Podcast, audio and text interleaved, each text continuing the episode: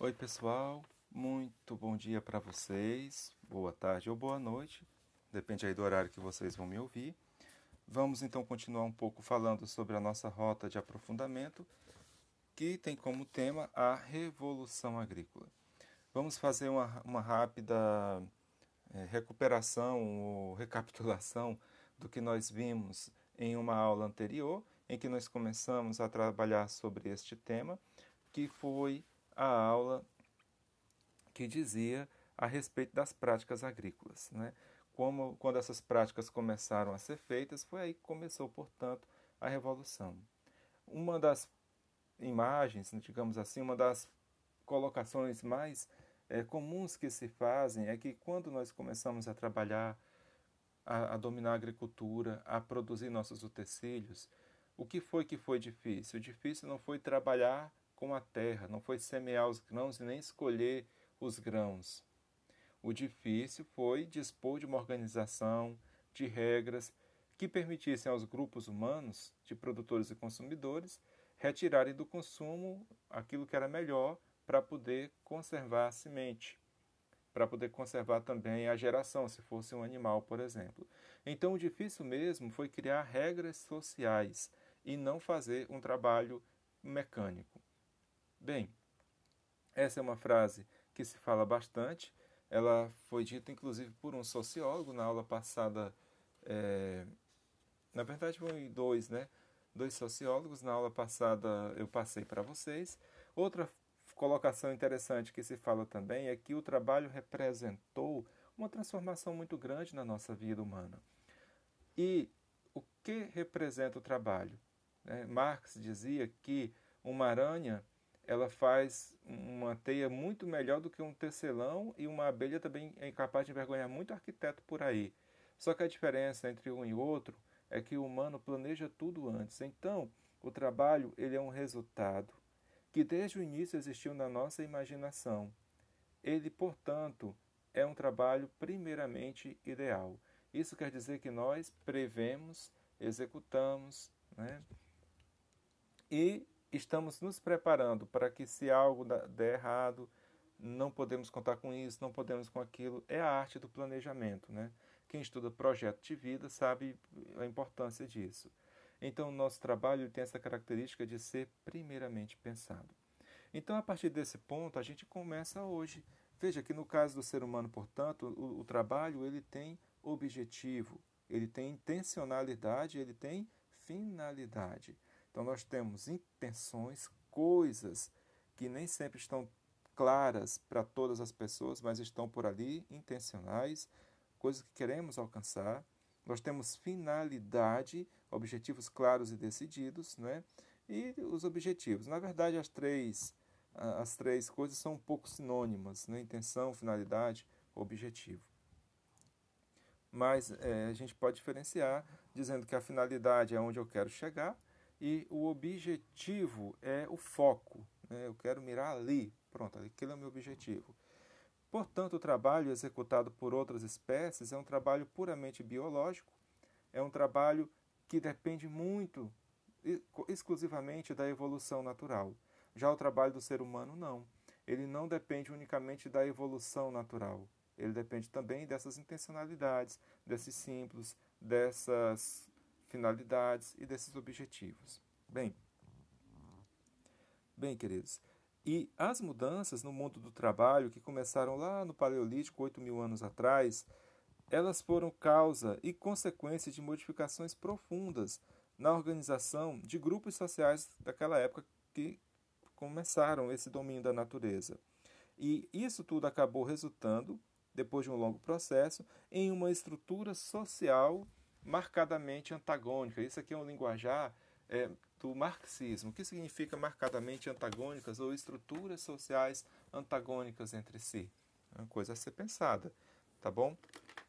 Vou deixar isso para é, reflexão pessoal de vocês. Muito bem. Assim, olhando para esse contexto todo, o que é que nós podemos de cara tirar? Nós podemos de imediato pensar que junto com essa mudança toda no, na forma de domínio da natureza, de produção agrícola, nos perguntar: aconteceu igual para todos os grupos humanos dessa época? Bem, em, é possível que não, certamente não. O meio era diferente e, portanto, a adaptação dos grupos humanos ao meio também era diferente de grupo para grupo. Isso resultou na adoção de certas práticas, na criação de certos utensílios, por exemplo, que eram comuns em uns grupos sim, e em outros grupos não. Por quê? Porque o meio também era diferente. A Terra não é toda igualzinha. Não é?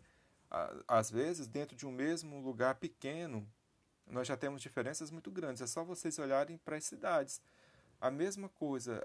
Eu percebo, por exemplo, diferenças entre quem mora no bosque e quem mora, por exemplo, no São Francisco.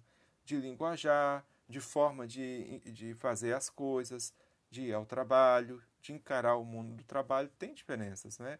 Então, vocês imaginem que hoje, numa cidade tão pequena quanto a nossa, a gente consegue ver diferenças. Imagine então naquela época que os grupos eram muito mais espalhados. Olhe, muito bem. O fato é que essas práticas elas criaram um antes e um depois, o pré-agrícola e o pós-agrícola. Além de tudo, né, pela intensificação desse desenvolvimento de produção de utensílios, né, marcaram uma diferenciação cada vez mais intensa entre os diversos locais habitados pelo ser humano. Um local começou a ser muito diferente do outro. Isso não quer dizer, portanto, claro, que havia uma igualdade. Quando a gente pensa no homem das cavernas, a gente pensa que era tudo igualzinho. Isso é um, um mito. Não. Eram muito diferentes. O problema é que as diferenças eram menos expressivas, mas elas a, estavam ali, elas já existiam. O interessante também é quando nós aproximamos, pessoal, os estudos antropológicos a esse tema. Isso aconteceu já no século XX, no século passado. A partir de dados coletados em campo por uma vasta gama de arqueólogos e antropólogos, foi construído um entendimento interessante, especialmente por um antropólogo chamado Marshall Sarlins, que afirma o seguinte, que estes povos antigos eles não eram pobres. Eles não careciam de carência de insumos básicos para a sobrevivência. Só apresentavam um estilo de vida que não segue a lógica econômica moderna, comumente aplicada na tentativa de entendê-los. Ou seja, qual é a lógica econômica moderna? É a lógica da acumulação. Da acumulação de capital, da acumulação de dinheiro, da acumulação de bens. Nesses povos antigos não há a lógica da acumulação. Porque entende-se, há registros históricos para isso, que a produção de alimentos natural também, o meio favorecia bastante a é, abundância de alimentos e de caças, né? de alimentos assim, de frutas e tudo, de sementes e de caças também.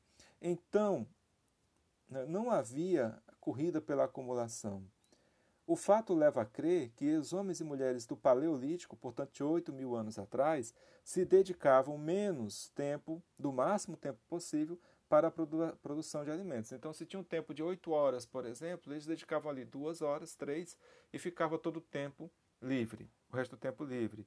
Por quê? Porque não havia penúria e sofrimento. Também a população era menor e tudo mais.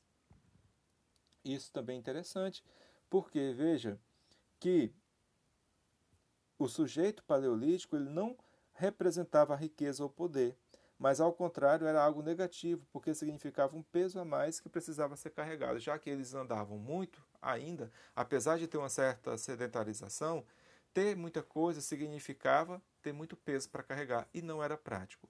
E ele sabia que para onde ele fosse, ele teria condições de se adaptar ao meio.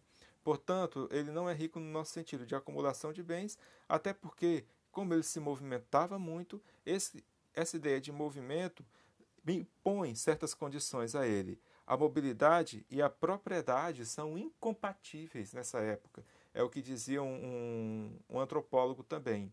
Mobilidade e propriedade são incompatíveis. Bem, veja que essa necessidade constante de movimento tornava pouco útil o desenvolvimento de muitos utensílios, ferramentas e bem, porque estes eram facilmente, dificilmente poderiam ser carregados entre um sítio e outro, tá certo? Já que não existe é, uma, uma, acumul, uma acumulação de bens produzidos, também não existe o hábito do estoque, não se estoca alimentos. O alimento é por aqui e o agora, é um pouco assim. E já o estocamento de alimento é uma característica de nossas economias, não das economias iniciais e primitivas. Né? Outra coisa também que não existe, dado o conceito de movimento, é exatamente o conceito de propriedade privada. Não há o conceito de propriedade privada. Porém, há outras coisas. De um lado, junto com a maior divisão na distribuição do trabalho, opa, desculpe, né?